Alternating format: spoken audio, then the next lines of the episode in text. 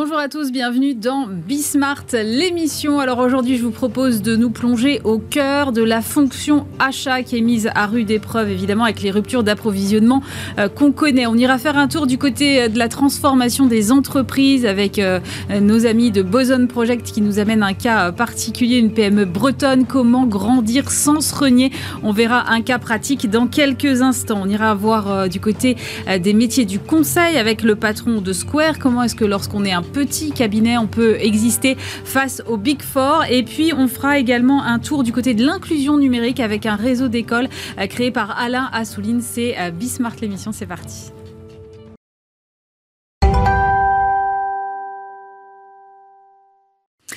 Et on commence cette émission avec euh, Olivier Van Stock. Bonjour. Bonjour Aurélie. Vous êtes directeur associé d'Agile Bayer. Alors c'est un cabinet de conseil en achat opérationnel et vous publiez donc Achat justement aux éditions Erol. Manager ses achats et ses fournisseurs, optimiser la qualité, les coûts et les délais, négocier, sécuriser et innover. Alors c'est un vaste programme.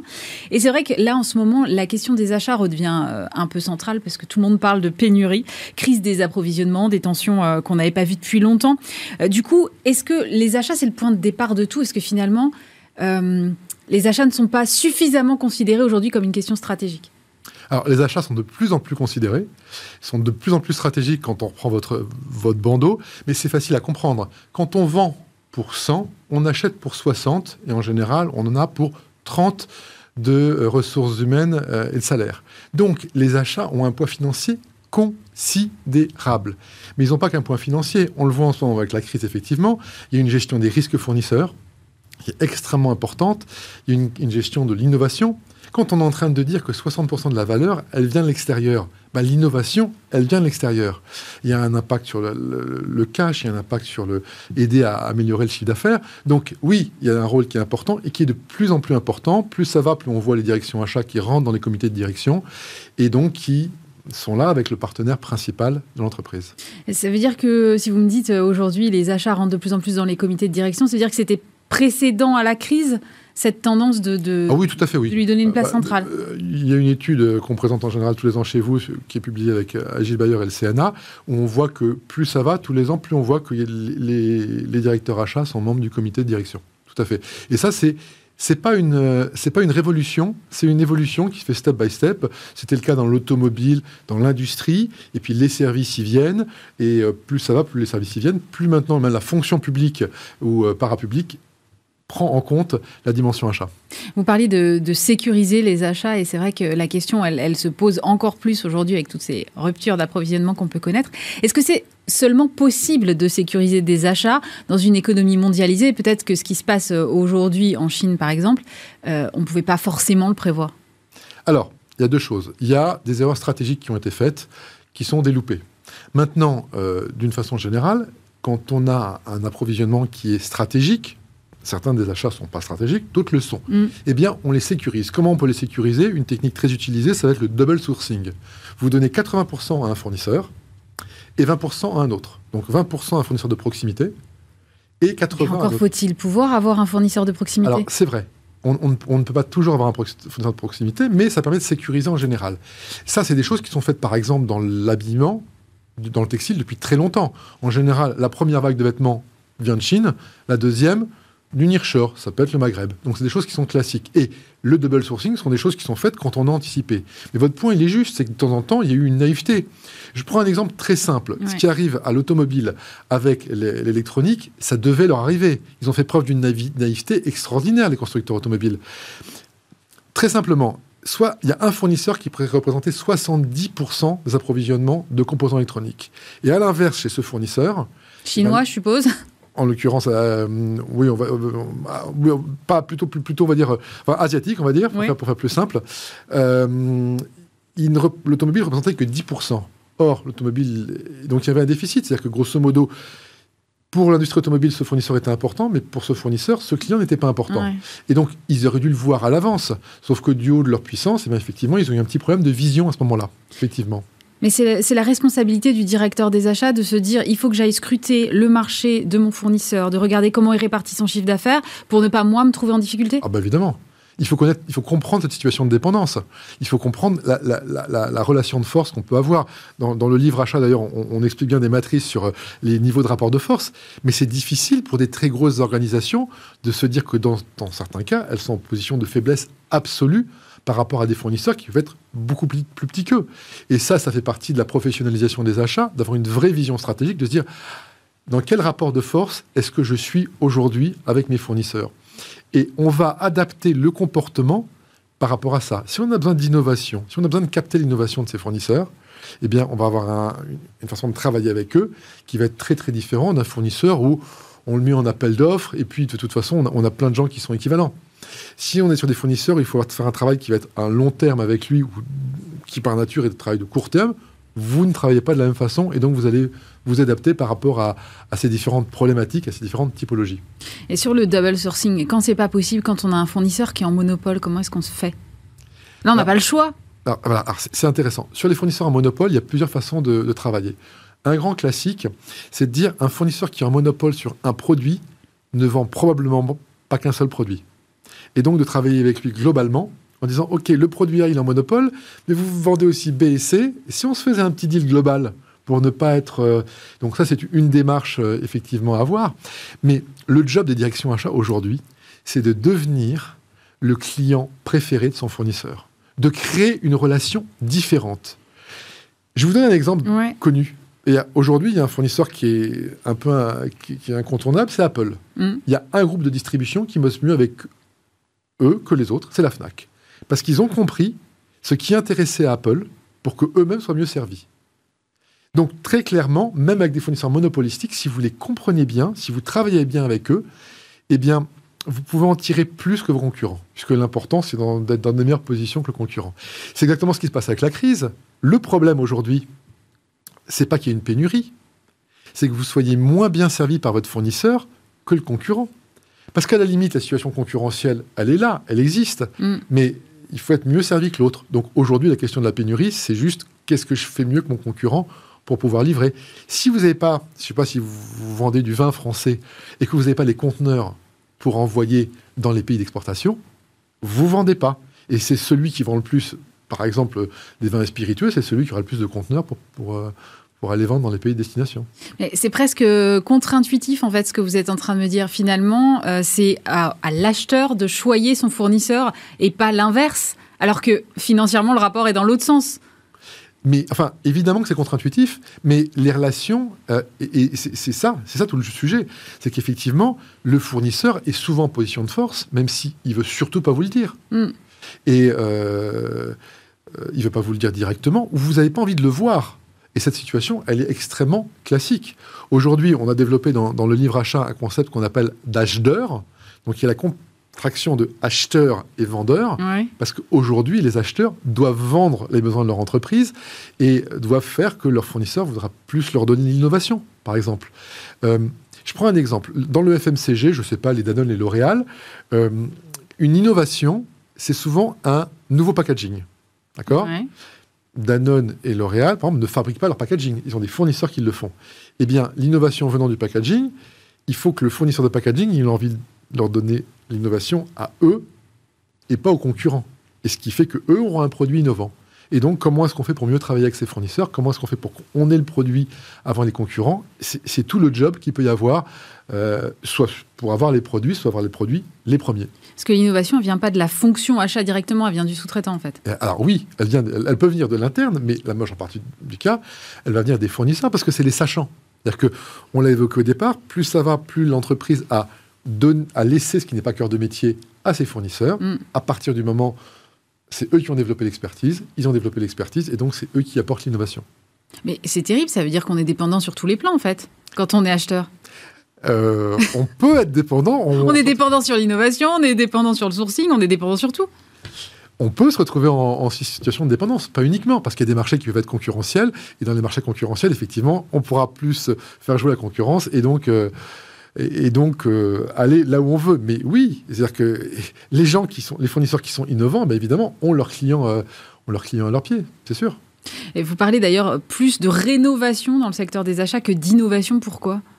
Alors effectivement, euh, c'est un peu provoquant, mais euh, tout le monde parle d'innovation. Moi, j'ai plus tendance à parler de rénovation parce que souvent, on n'invente pas, on réinvente. Hein. On n'invente pas tous les jours euh, l'ampoule, l'imprimerie, le PC. Non, ça c'est de temps en temps, mais c'est très très rare. Et en fait, on rénove la plupart du temps, et tant mieux, parce que ça coûte moins cher. Je prends un exemple classique, un produit qui, avait l'air très innovant, qui était l'iPad mm. d'Apple. Ben, en fait, il l'avait déjà sorti 5 ou 6 ans avant. Ils l'ont refait. Là, le marché a répondu. Tout le monde a dit que c'était une innovation. Pas sûr. Et en fait, et, on rénove. ma grand-mère disait, c'est dans les vieux pots qu'on fait les meilleures confitures. Voilà. eh bien, eh bien, c'est un peu le même principe. On reprend les anciens concepts, on va les remixer et ça fera quelque chose de d'efficace. Après, il faut l'adapter au marché. Mais mais on, on, fait par petites touches, par itération, et c'est moins l'innovation, effectivement. Et tous les concepts qu'on trouve innovants, aujourd'hui, en fait, ils existent depuis très très longtemps. Mais sauf qu'ils ils ont été mis au goût du jour, ils ont mixé euh, deux choses anciennes et ça en fera une, une qui peut avoir de nouvelles. Surtout, surtout ne dites jamais à un directeur de l'innovation qu'il est directeur de la rénovation. ça va mal se passer sinon. en rentrant le soir chez lui, il n'aimerait pas. oui, c'est sûr. Et toujours sur ce secteur, de, ce segment de l'innovation, vous, vous, citez un exemple que je trouve intéressant. Euh, c'est dans une compagnie d'assurance, il y a eu la fonction d'acheteur d'innovation. Alors oui, parce qu'il y, y, a des moments où euh, un peu comme on essaie d'avoir des, acheteurs non pas par famille d'achat mais par projet, mm. on veut créer cette innovation. Parce que l'innovation, c'est facile à dire, mais c'est compliqué à faire. Parce que innover, c'est se planter très souvent. Si on cherche un produit innovant, il y a beaucoup de chances qu'on se plante plus souvent que pour un produit pas innovant. Et donc, il faut accompagner ça. Ça veut dire qu'il faut euh, donner le droit à l'erreur. Il faut accepter qu'on puisse être dans une situation où il y aura des dépenses qui vont servir à rien. Et puis, après, dépenser de l'argent pour aller plus loin avec les fournisseurs. Parce que faire une vraie innovation, donc créer quelque chose de nouveau, coûte plus cher que de reprendre de l'ancien. Et ça fonctionne dans des modes projets qui doivent être décalés du court terme, dans certains cas. Donc c'est pour ça qu'il y a des fonctions d'acheteur innovation. Ça marche très très bien, ça, dans l'aéronautique. Euh, dans le secteur technologique, on va dire que ça, fonctionne évidemment. Euh, c'est peut-être plus culturel aussi dans le secteur technologique Ça peut être culturel, mais euh, il faut qu'il y ait une place dans l'organisation pour cette fonction. Voilà, pour qu'elle soit identifiée et qu'on puisse avancer euh, dans ce sens-là. Alors l'autre euh, gros levier qui, m'intéresse, c'est la RSE. évidemment, il y a, on parle beaucoup d'achats responsables. Il y a un label maintenant qui existe. Il y a un observatoire des achats responsables. Est-ce que c'est vraiment mis en place dans les entreprises ou est-ce que ça reste du à la marge parce que ça nécessite de revoir peut-être la quasi-totalité de la supply chain? Alors non, c'est des choses qui peuvent se mettre d'une façon assez incrémentale.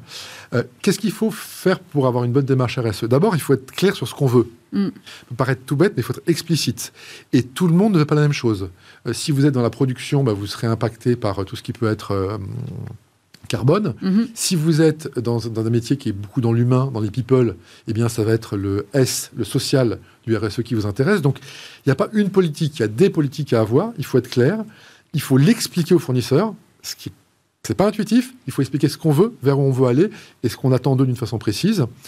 Et la dernière chose, c'est qu'il faut vérifier que ce soit le cas. Voilà.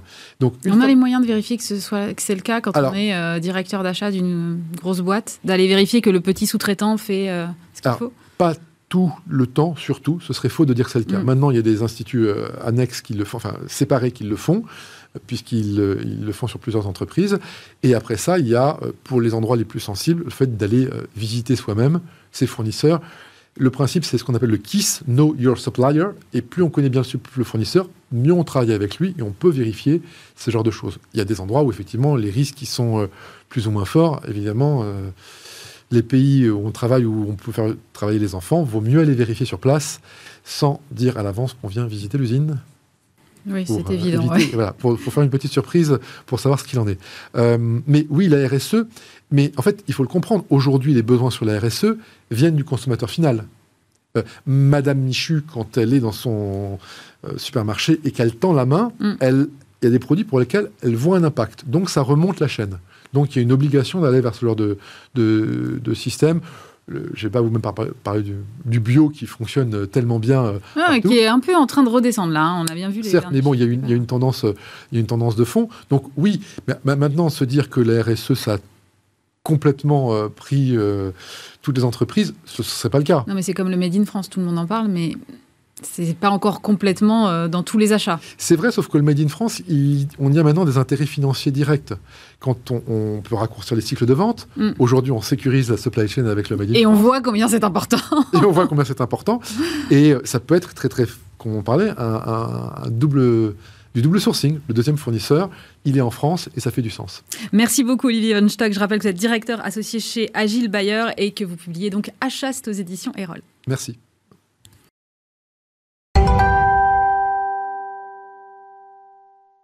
Et je suis ravie de retrouver Arnaud de Malocène, directeur du développement chez Boson Project. Bonjour Arnaud. Bonjour Aurélie. On va reprendre nos petits rendez-vous euh, mensuels autour de la transformation des entreprises. Et vous avez amené avec vous sur ce plateau Brian Boulanger. Bonjour. Bonjour Aurélie. Vous êtes euh, président de AB Process. Alors AB Process, c'est une PME spécialisée dans les machines spéciales effectif de 50 personnes en Bretagne, trois associés au départ et vous, vous arrivez en mars dernier.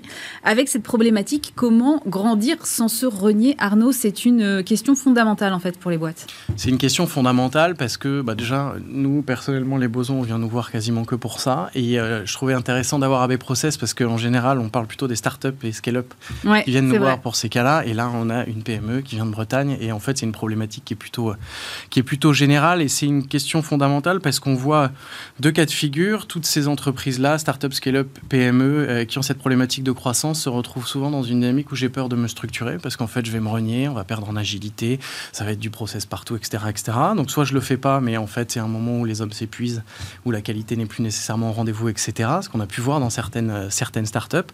Et deuxième cas, structuration à outrance, euh, levée de fonds, je fais venir euh, des euh, profils hyper capés de grosses boîtes de conseil qui arrivent avec leur propre culture et à la fin de la fin, l'ADN entrepreneurial a un peu disparu et on ne sait plus trop, plus trop où on habite. Or, une période de croissance est une période de déséquilibre. Il va falloir reconstruire des repères petit à petit pour embarquer les gens une structuration, si les gens suivent pas, deux ans après, en fait, on a perdu du temps, du désengagement, de l'argent et, et, parfois, et parfois des clients. Et du coup, grandir devient un challenge. Comment est-ce qu'on garde la, on appelle ça la magic sauce, mais, euh, la recette qui fait qu'on est unique sur le marché et que ça marchait à 10 et ça doit marcher à 20, à 30, à 50, à 100. Euh, et c'est euh, un challenge où pour nous, il faut finalement ne pas perdre la main sur son histoire pour ne pas se faire manger par des actionnaires qui arrivent avec leurs propres exigences, par des hauts profils qui viennent avec leur propre culture. Et, et c'est hyper important dans une dynamique où il faut finalement gagner la bataille de la technologie et de l'innovation, gagner la bataille du financement, gagner aussi la bataille culturelle et humaine. C'est le truc pour lequel on vient nous voir aujourd'hui, parce qu'en fait, c'est la base de tout le reste. Sans ça, vous ne pouvez pas construire.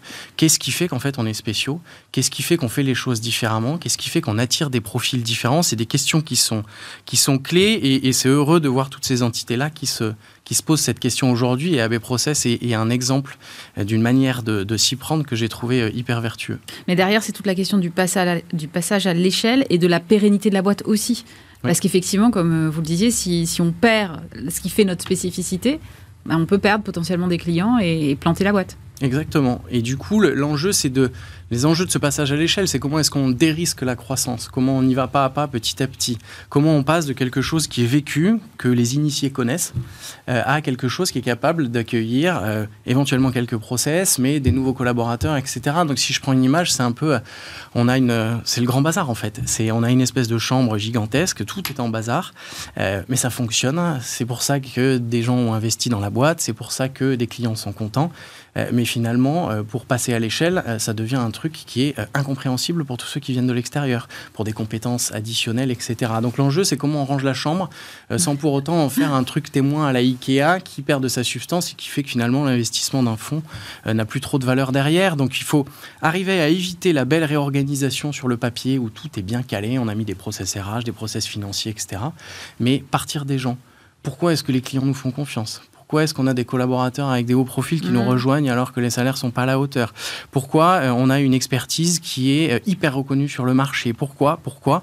Euh, et, là, il faut, il s'agit pas de faire des sondages dans l'entreprise pour se dire c'est quoi nos spécificités. il faut prendre le temps des gens, aller écouter, aller analyser qu'est-ce qui fait la spécificité d'une boîte. Je vais prendre un exemple.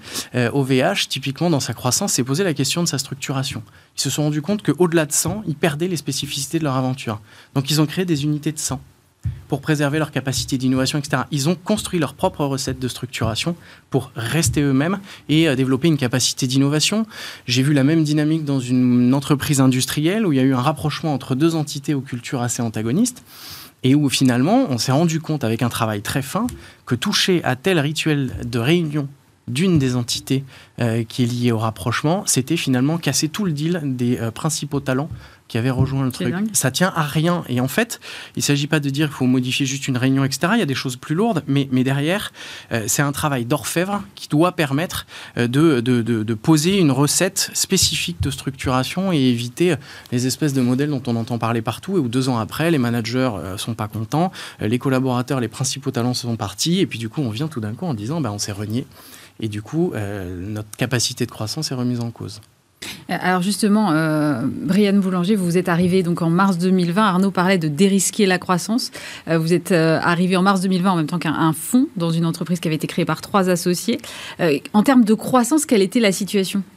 C'était une société qui grandissait bien. Il y, avait déjà, il y avait déjà la croissance. La croissance préexistait, mais c'était une croissance qui était un peu moins importante que celle qu'on a connue dernièrement. C'est-à-dire que c'était une société où il y avait une trentaine de collaborateurs.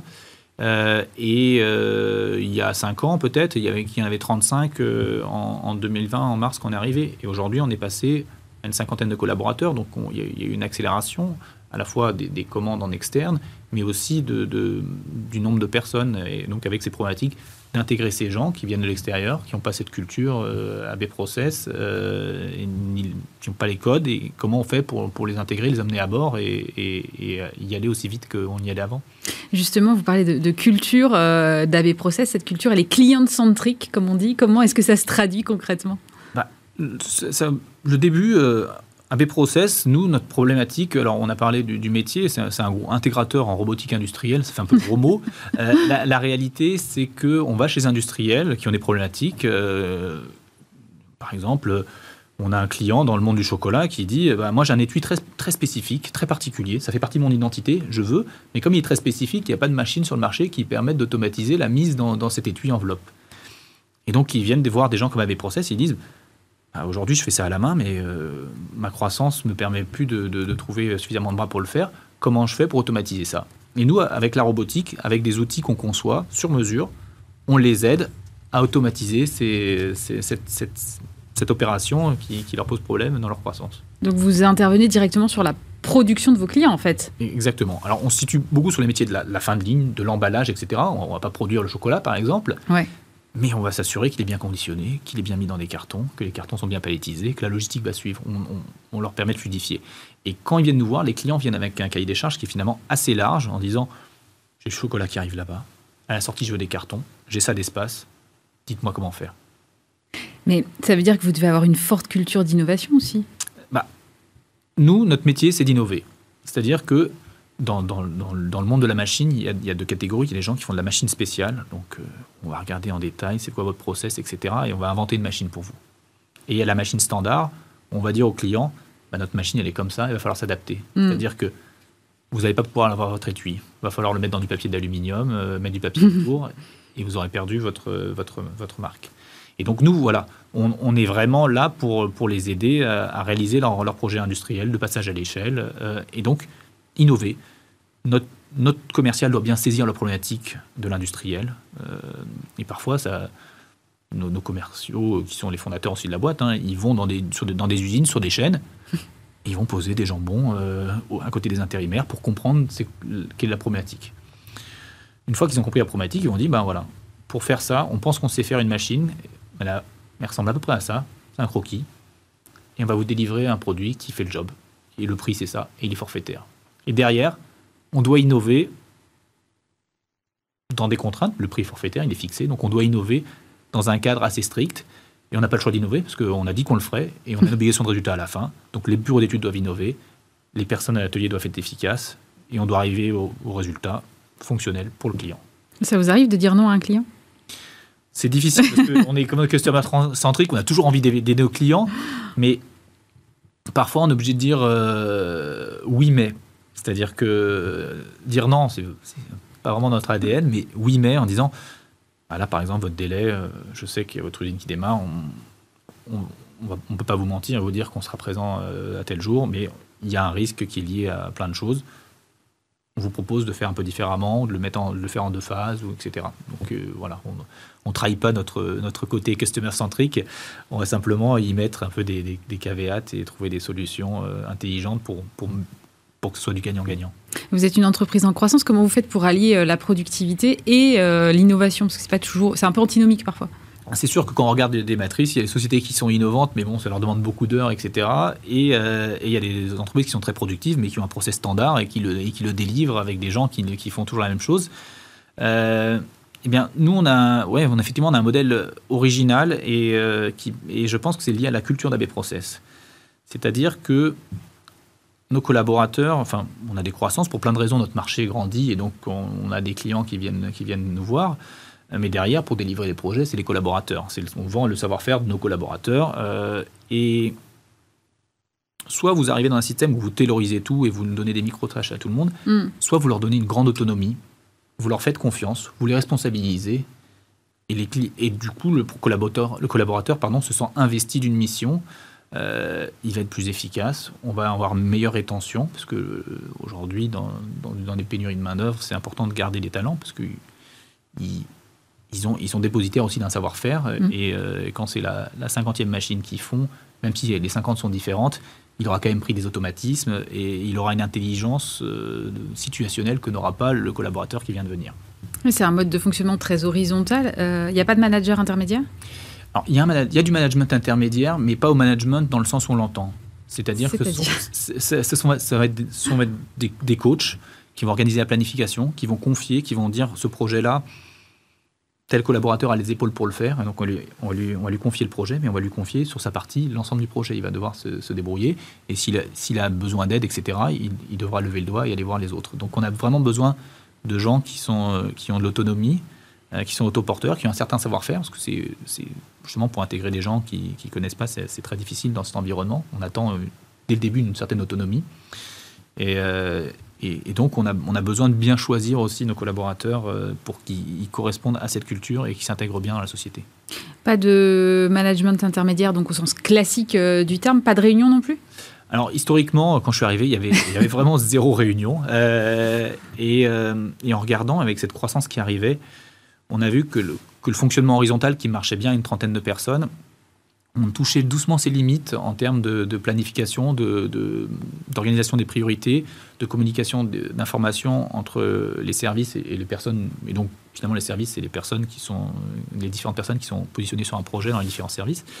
Et, euh, donc, on a, on, a, on a fait une entorse à cette règle euh, et on a fait une réunion hebdomadaire de planification, ce qui paraît tout à fait classique dans une autre entreprise, mais pour nous, c'était une révolution. Euh, vous parliez de 25 personnes ou 30 personnes et maintenant vous êtes euh, à 50.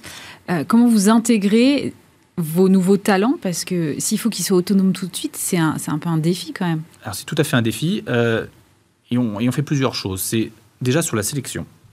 On, évidemment, on reçoit des CV, comme, comme tout le monde, et après, on, sur la base de leur CV, on les reçoit pour, les, pour, pour des entretiens. Mais au-delà de l'entretien qui, dit un certain nombre de choses sur la personne, on trouve que c'est beaucoup plus vertueux de leur demander de faire quelque chose et de, démontrer leur, savoir-faire, leur esprit d'initiative. Et donc on fonctionne avec des exercices, c'est-à-dire que quelqu'un qui postule à l'atelier et qui, dit qu'il s'est soudé, il dit bah, viens à l'atelier, montre-nous comment tu soudes.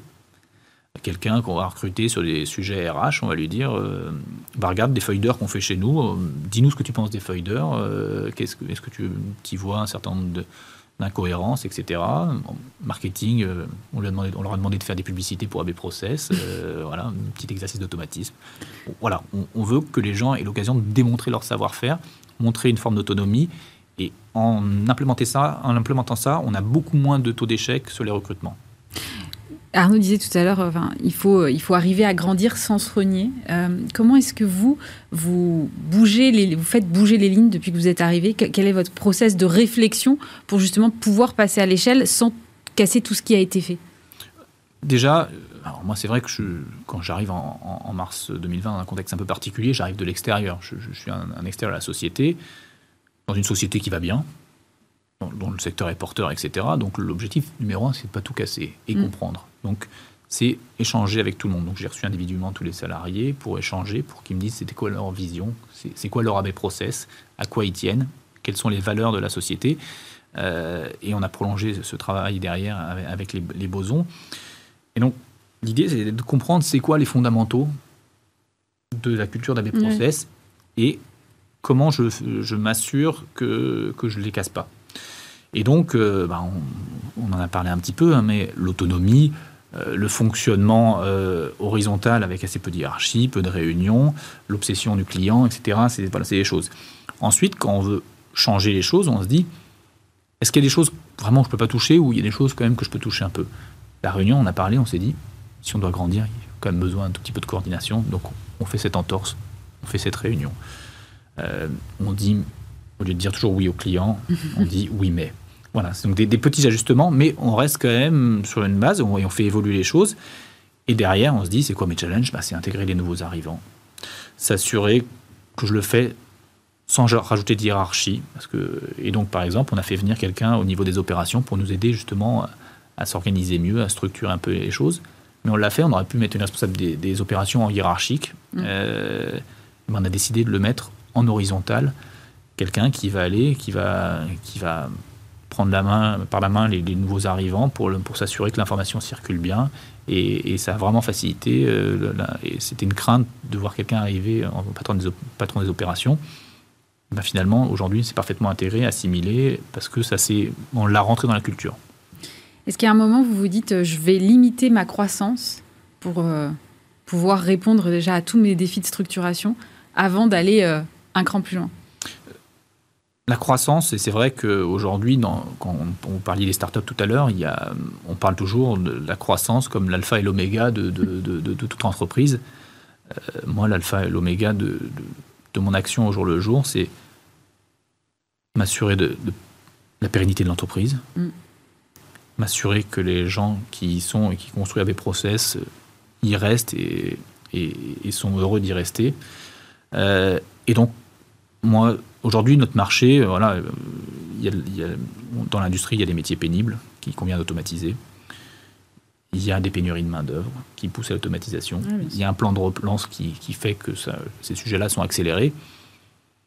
Donc, grandir, c'est possible. Je ne vais pas dire que c'est facile parce qu'il faut trouver, il faut pas vendre n'importe quoi. Mais par contre, il y a, plus de risques. Euh, grandir, je pourrais, on pourrait grandir plus vite probablement. Mais en revanche, euh, on pourrait aussi casser l'objet. Et donc, ma, ma limite à la croissance, c'est la croissance qui se fait et qui est durable, qui ne casse pas les collaborateurs euh, et qui me permet de préserver cette culture ou, la modifier suffisamment doucement pour que, pour que ça ne pose pas de problématique à mes collaborateurs. Arnaud, ce que fait Brian, vous appelez ça le management par les pieds. Vous pouvez m'expliquer? Alors, c'est pas de moi. Je vais rendre ça à son auteur, mais c'est euh, l'ancien patron du Charles de Gaulle qui parlait beaucoup de ça. Lui faisait pratiquer ça sur le Charles de Gaulle. Le management par les pieds, mais c'est ce qui permet, euh, pour moi, à Brian, finalement, de. Il a dessiné une cible avec euh, les trois fondateurs, avec le fonds d'investissement. Cette cible, une fois qu'elle est dessinée, beaucoup sont contents en disant on a le plan parfait, les mecs, emparez-vous du truc. finalement, ça marche pas. Il faut monter les marches, il faut accompagner les gens. Et ce que Brian décrit, c'est cette capacité à aller sur le terrain, tant vis-à-vis du client, comment demain, chez AB Process, on continue à pouvoir innover en allant euh, se mettre à la place de l'intérimaire, euh, euh, et, dans la manière dont il structure, comment il a la bonne temporalité et, le bon degré de structuration, comment il se rend compte qu'il casse pas quelque chose, ça se passe pas dans un bureau. Il va falloir en permanence aller sur le terrain, itérer, discuter avec les gens, sentir les choses, etc. Et en fait, devenir du coup le véritable métronome de la structuration. Et pour ça, je trouve que cette expression management par les pieds, elle porte tout son sens parce que en fait, ça se passe à la fois dans la réflexion et à la fois sur le, sur le terrain. Et c'est ce, que, c'est ce que Brian fait en permanence avec les trois fondateurs, où il y a, ce lien n'est jamais perdu. Euh, et il y a quelque chose d'assez, euh, d'assez puissant là-dedans. Il y a d'autres exemples qui marchent? Vous parliez d'OVH tout à l'heure, mais il y en a d'autres? Sur de la croissance comme ça, on en a vu, ouais, on a eu des startups nous, qui, sont venus, euh, qui sont venus nous voir. ouais, des startups, d'accord, mais des PME. Des PME, oui, on a une PME historique dans l'assurance est venu nous voir sur cette problématique-là, je ne veux pas la citer, mais qui, euh, et qui a travaillé. Alors, on a eu toute une approche avec elle qui a été. Euh, le, sujet, c'était par l'espace. On grandit, il va falloir qu'on se transforme nos espaces. Mais comment on en fait quelque chose qui respecte notre identité, etc. Quand on transforme un espace, on ne transforme pas qu'un espace, on, transforme les conditions de travail, les conditions de travail. Mais, euh, mais du coup, la manière de collaborer, la culture, on peut toucher à plein de trucs. La machine à café, elle a un pouvoir dans ces moments-là assez, puissant. On parle jamais assez de la machine Exactement. à café. Et, euh, et du coup, en fait, on a une approche par l'espace. Euh, eux, c'était leur cœur de business. Ils avaient une proposition de valeur qui était extrêmement attractive sur le marché parce qu'ils pouvaient délivrer des produits d'assurance trois fois plus rapidement que n'importe quelle boîte d'assurance. Et donc, en fait, tous les locaux et toute la culture autour de ces locaux a été construit à partir de ça et avec les collaborateurs. Et en fait, du coup, derrière, il y a eu une croissance à la fois dans les espaces, mais derrière, il y a eu une croissance dans la capacité à développer des produits, une croissance en chiffre d'affaires. Et aujourd'hui, c'est une boîte qui peut devenir une licorne. Donc, il y a, c'est des choses qui fonctionnent, mais à chaque fois, à chaque fois, c'est reparti des gens. Parce que tout ce qui a foiré dans les gens qui viennent nous voir et qui, viennent nous voir en mode un peu pompier en disant en fait ça prend pas. Et aujourd'hui j'ai un vrai problème, c'est que je sens de la défiance. C'est parce qu'on n'est pas parti des gens, on est parti d'un modèle, d'une organisation. On a dit il faut faire ça, on fait ça. Mm. C'est la, structuration par le haut. Et, euh, finalement les, gens freinent euh, et, on peut le comprendre aussi. Donc il y a, y a, une dynamique à avoir sur les deux. On revient sur le management par les pieds, mais un cap clair, mais derrière une capacité à tracer le chemin. Merci beaucoup Arnaud de Malocène, directeur du développement euh, de Boson Project. Évidemment, on se retrouve le mois prochain. Et Brian Boulanger, président de AB Process. Merci d'avoir été avec nous. Merci. Merci.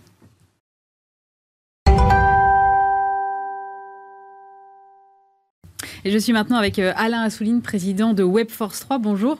Bonjour. Alors, c'est un réseau d'écoles pour le numérique. Vous venez de réaliser une levée de fonds de 10 millions d'euros. Vous êtes une ESS, une entreprise sociale et solidaire.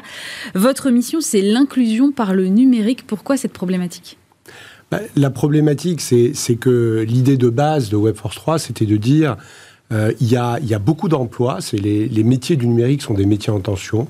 On parle de 80 000 emplois mm. euh, euh, disponibles. Si on ajoutait ça, c'est les, les, chiffres de la branche professionnelle du numérique, mais si on ajoutait les chiffres de toutes les autres entreprises, l'industrie, le bâtiment, etc., les besoins qu'il y a en numérique, on pourrait multiplier par deux. Donc il y a beaucoup d'emplois d'un côté, et je me suis dit c'est quand même dommage qu'il euh, y ait encore des jeunes dans certains quartiers. Euh, deux sur trois sont au chômage. Donc l'idée c'était de dire comment faire des formations qui permettent à ces jeunes et à ces moins jeunes d'ailleurs d'accéder au métier du numérique, euh, qui était un peu la filière traditionnelle de formation au métier du numérique. C'était plutôt, c'est encore beaucoup, hein, mm. une filière plutôt à niveau bac plus 5. Ce qui fait que souvent, les jeunes des quartiers populaires ou même euh, euh, des gens de, classe moyenne hein, se disaient euh, cinq ans d'études, je vais pas les faire, et donc ils s'interdisaient d'aller vers vers ces métiers-là. Donc nous, on fait une offre où on, on propose plutôt, on prend des personnes qui sont infrabac, des décrocheurs scolaires, on prend aussi des personnes euh, ce qu'on appelle les décrocheurs de fac. Hein. Vous savez que on amène 90% euh, d'une classe d'âge au bac, formidable, mais, on a un étudiant sur deux qui arrête ses études avant la fin de la deuxième année, c'est-à-dire sans diplôme et sans qualification. Donc notre idée, c'est de voir comment emmener ces personnes-là sur des, formats avec une, pédagogie adaptée pour les emmener à des niveaux bac plus 2, bac plus 3 et euh, sur les métiers du numérique. Alors, j'entendais l'autre jour la ministre Elisabeth Moreno dire à quel point elle avait été déçue que le numérique finalement ne permette pas, en, tout cas à ce stade, de faire euh, éclater les plafonds de verre et que peut-être quelque part le numérique avait renforcé les inégalités parce qu'on n'est pas, pas tous égaux devant le numérique. C'est quelque chose que vous combattez, ça j'imagine, au quotidien. Oui, alors évidemment, il n'y a, pas une technologie ou une science qui, qui par elle-même va résoudre les problèmes de la société. Ça dépend de l'engagement des femmes et des hommes pour changer ça. Et donc c'est un peu ce que nous faisons, c'est-à-dire que le numérique en soi, c'est vrai que bah, ceux qui vont y aller, qui vont se donner les moyens d'y aller, sont ceux qui ont eu l'éducation ou les, ou les possibilités de le faire.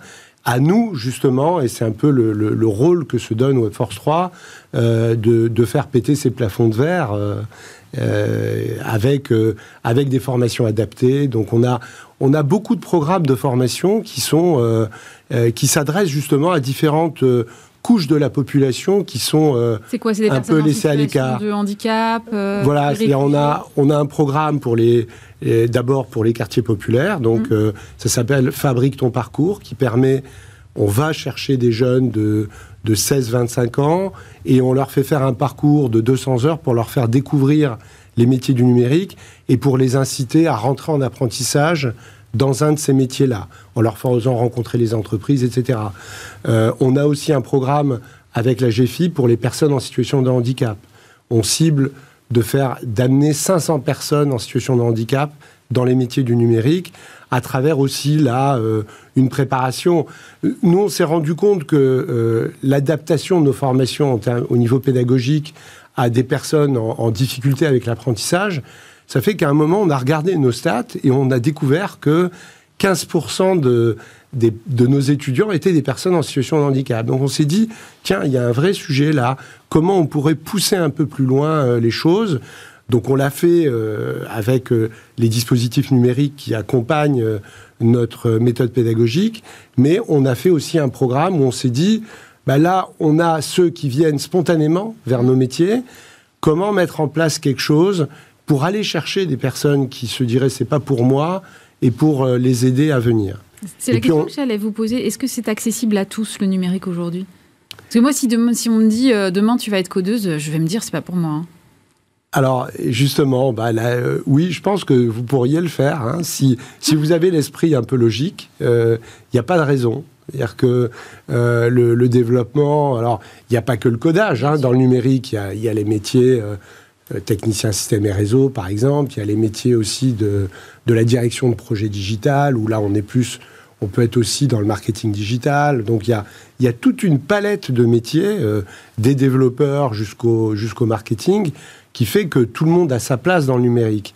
Mais il ne faut pas dire que, enfin, si, vous le disiez en tant que femme, le problème qu'il y a, ça c'est aussi une des problématiques qu'on adresse, il n'y a que 11% de femmes dans les métiers de développeurs, développeuses, et, euh, nous travaillons avec euh, des associations qui, travaillent particulièrement sur cette question-là. Euh, on travaille, et ce qui fait qu'en Ile-de-France, par exemple, on a plus de la moitié de, femmes dans nos formations. Donc, il euh, n'y a pas de... Enfin, nous, on, amène dans nos formations sans prérequis, c'est-à-dire on ne demande pas quels sont les diplômes des personnes. On fait passer des tests, et en particulier, on fait passer des tests de logique. C'est vraiment ça. Il faut... Euh, pour, pour, coder, il faut être logique. Euh, on parle de formation, et effectivement, le, numérique doit être accessible via la formation, mais la question du numérique, c'est aussi une question d'équipement, avec une fracture aussi numérique. Euh, là, il y a des, des conseillers numériques, 4000, qui vont être déployés dans le plan de relance de l'État. Vous-même, vous avez conseillé, je crois, hein, la formation de ces, ces conseillers. Est-ce que c'est est -ce c'est suffisant et à quoi ça va servir concrètement? Alors c'est déjà déjà énorme. C'est vrai que alors c'est c'est pas qu'ils vont être, hein, ils sont en train d'être déployés et, euh, et c'est parti très très fort. Donc euh, alors nous on, a on a obtenu le lot de formation de ces conseillers numériques à distance parce que il y a des formations qui sont données en présentiel, mais il y a plein de territoires où c'est difficile d'arriver à créer une, une cohorte de, de, de, de 10, 15 personnes de conseillers numériques. Et donc, euh, on a mis en place des formations à distance avec un formateur. Hein. c'est du, dire c'est du téléprésentiel. Mm. Euh, donc, euh, le rôle des conseillers numériques, justement, c'est de réduire la fracture numérique. Ce sont des médiateurs qui vont adresser aussi bien le champ de bah, d'aider des personnes, peut-être des seniors, à, à, faire leurs démarches administratives en ligne, d'aider des jeunes à, qui, qui sont peut-être euh, très habitués à utiliser un smartphone, mais qui ont des difficultés avec Word ou avec Excel. Donc, vous voyez, c'est tous ces sujets-là, tout ce champ-là. Et, c'est à la fois, d'ailleurs, euh, c'est pas que du numérique. En réalité, la médiation numérique, c'est d'abord de la médiation, c'est-à-dire c'est d'abord de l'animation, de la compréhension. C'est d'abord du lien social. C'est d'abord du lien social, tout à fait. Euh, vous avez aujourd'hui 50, euh, une cinquantaine d'écoles, c'est ça? Vous êtes donc, je le disais, une ESS, entreprise sociale et solidaire. Comment est-ce que vous arrivez à, vous financer? Vos formations, elles, sont payantes pour ces publics-là ou vous avez une partie en, gratuite et vous trouvez d'autres axes de financement? Alors, évidemment, l'objectif, c'est que ce soit accessible à tout le monde. Hein. donc, donc il y a en France, il y a, y a, des tas de dispositifs qui qui permettent à, quelqu'un qui soit au chômage, qui travaille, qui soit un jeune d'un quartier, de trouver des financements pour sa formation. Euh, pour cela, nous, on doit répondre à des appels d'offres, des appels d'offres des régions qui financent la formation professionnelle pour les, personnes sans emploi. Euh, il y a des appels d'offres de Pôle Emploi. Il y a voilà donc euh, il y a les OPCO aussi, vous savez, ceux qui recueillent. Bon, donc il y a, différents types de, de financeurs qui font des appels d'offres auxquels on répond et, et depuis un certain temps, on a le plaisir d'en gagner pas mal, ce qui fait que on peut offrir des formations avec des financements qui sont adaptés à chaque personne. Donc il y a toute une ingénierie. Lorsque quelqu'un vient pour être formé chez nous, euh, on fait passer le test, s'il réussit le test, il y a un entretien individuel où on vérifie la motivation, etc. Et immédiatement, en fonction du profil, on va essayer de trouver le, le type de financement qui va bien. Alors il y a aussi, évidemment, euh, depuis la, la loi pour la liberté de choisir son avenir professionnel, euh, il y a, y a le, compte personnel de formation où là, euh, donc tout le monde, enfin tous ceux qui ont un peu travaillé ont, des, ont un peu d'argent qui a été abondé dans leur compte, donc ils peuvent aussi financer avec ça. quelquefois, quand ils financent avec ça, Pôle Emploi peut, peut, peut compléter. Euh, s'ils travaillent, euh, s'ils sont dans une entreprise, l'entreprise, si elle est d'accord avec euh, cet objectif de formation, peut aussi abonder. Donc vous voyez, il y a, tous les dispositifs qui permettent de, trouver... de trouver le moyen de former les personnes sans qu'ils aient à débourser beaucoup. Maintenant, évidemment, il y a des personnes qui n'ont qui ne correspondent à aucun de ces profils, mmh. et donc là, il faut trouver des solutions. Merci beaucoup Alain Souline. Je rappelle que vous êtes le président de Webforce 3.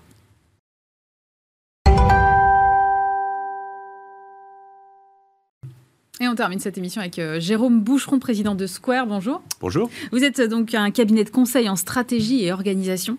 Et je me disais, comment on fait aujourd'hui pour exister dans le monde du conseil qui est trusté par des grands comme, euh, comme EY ou KPMG bah, c'est toute la question, effectivement, et euh, c'est exactement la question qu'on s'est posée à la création euh, de Square euh, en 2008 avec mes associés. Donc, comme vous le dites, Square, c'est un cabinet de conseil en stratégie et organisation, donc qui pilote et accompagne la transformation des entreprises. Et notre ambition, qui est une grande ambition, effectivement, c'était de savoir comment construire une offre qui soit une offre crédible face aux grands cabinets de conseil anglo-saxons qui, effectivement, trust aujourd'hui complètement le marché, que ce soit sur la partie euh, stratégie ou la partie conseil en organisation.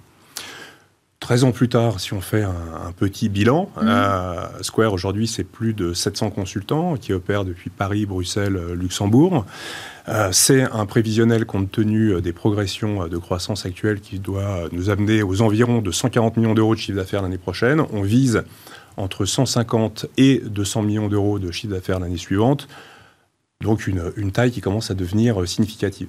70% euh, de notre activité est réalisée dans un secteur, enfin dans le secteur de la banque, finance et assurance, donc une expertise sectorielle euh, extrêmement forte.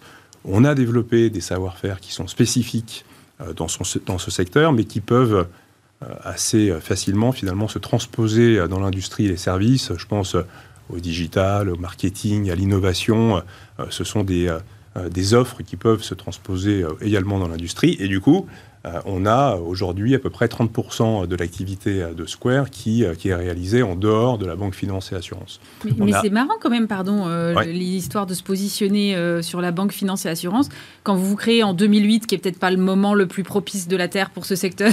Alors on l'a fait juste avant, c'est pour ça. Ah, non, non, si on avait su, peut-être qu'on aurait commencé par l'industrie. non, on, a, bon, on avait une appétence particulière pour, pour, ce secteur, on avait des compétences particulières dans ce secteur, et effectivement, on l'a fait juste avant la, crise financière.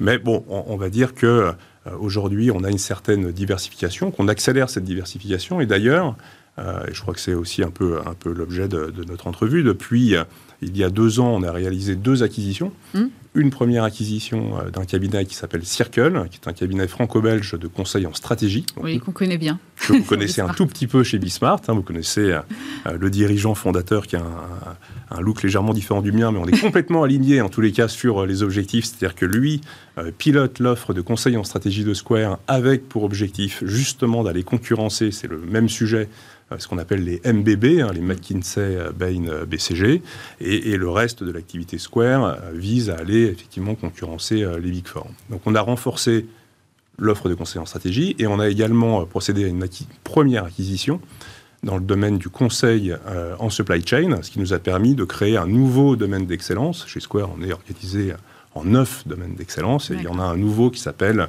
euh, supply chain et qui est porté par Floenco, premier cabinet racheté en 2019 et depuis un mois, on a renforcé ce domaine d'excellence avec l'acquisition d'un nouveau cabinet qui s'appelle Horizons.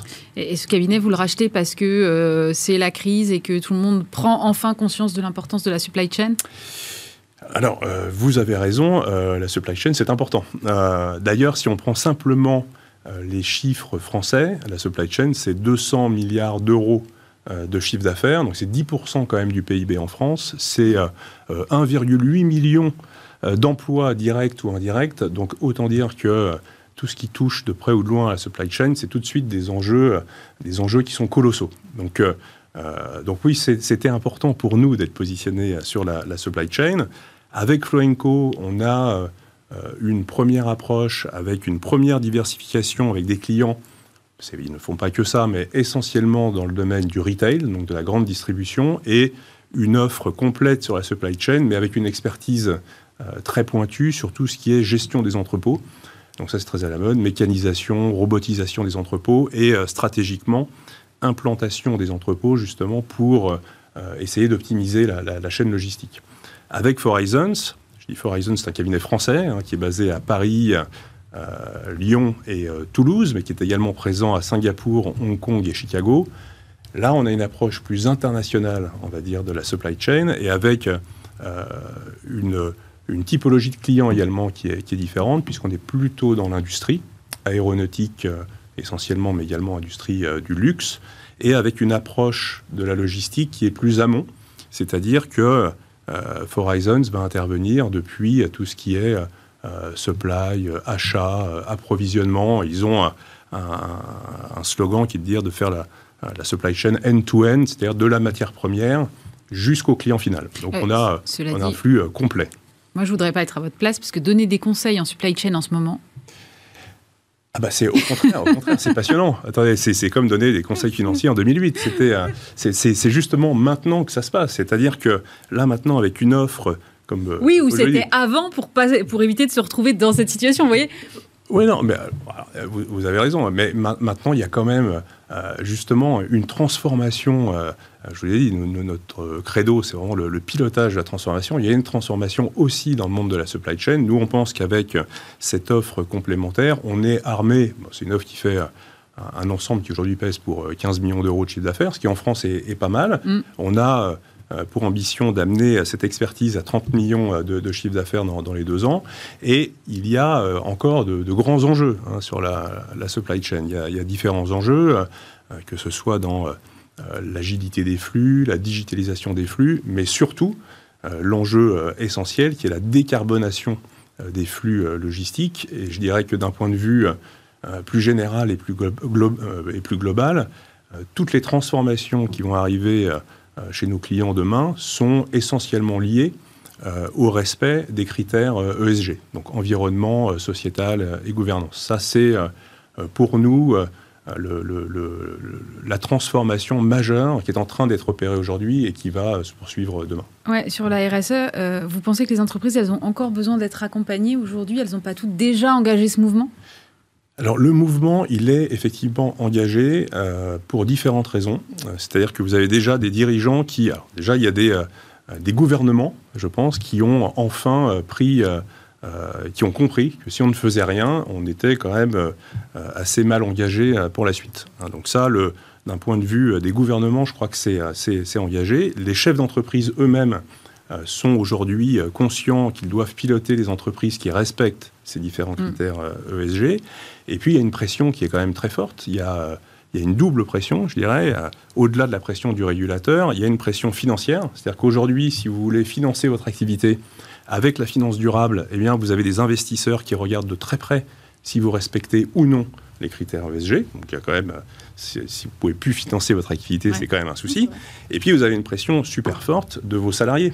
C'est-à-dire que, on, parle euh, parfois euh, croissance en ce moment, ressources humaines et, donc euh, capacité d'attractivité de, de, nouveaux, de nouveaux salariés. Un jeune diplômé aujourd'hui, il va choisir aussi euh, son entreprise selon euh, que les critères ESG soient respectés euh, ou pas. Donc c'est c'est une pression qui est, qui est extrêmement forte sur les dirigeants. C'est pris en compte donc par les dirigeants.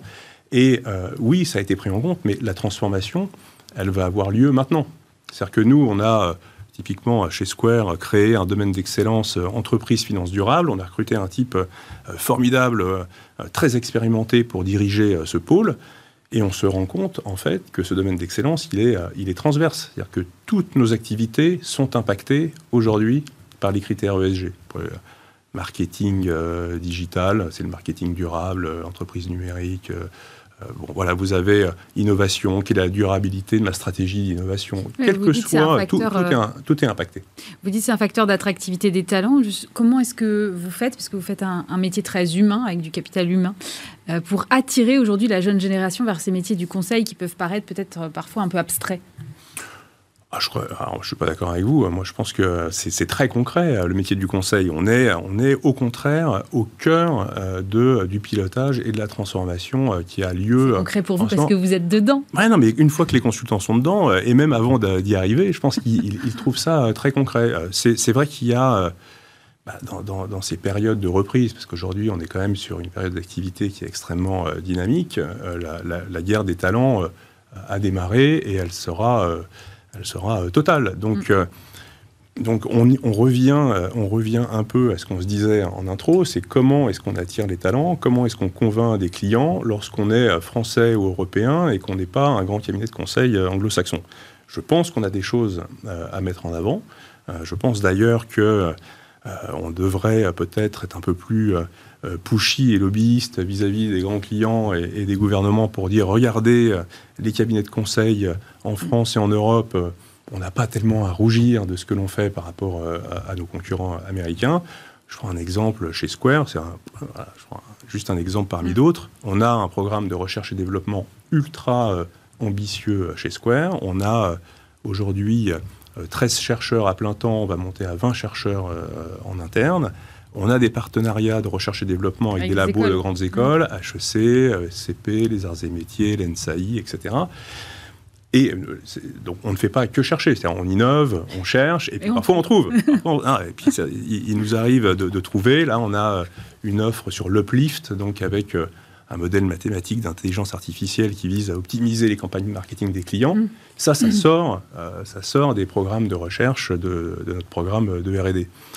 Je pense que quand vous innovez, quand vous avez des, choses comme ça à, à mettre en avant euh, vis-à-vis des clients comme vis-à-vis euh, des candidats, vous arrivez encore un peu, euh, voire beaucoup, parce que nous, on a une ambition assez forte dans l'année qui vient. On arrive encore heureusement à attirer de très très bons consultants. Merci beaucoup Jérôme Boucheron. Je rappelle que vous êtes le président de Square. C'est la fin de cette émission. Merci évidemment de nous avoir suivis. on se retrouve bien sûr vendredi prochain et puis dès lundi, vous avez rendez-vous avec Stéphane Soumier. Bon week-end sur Bismart.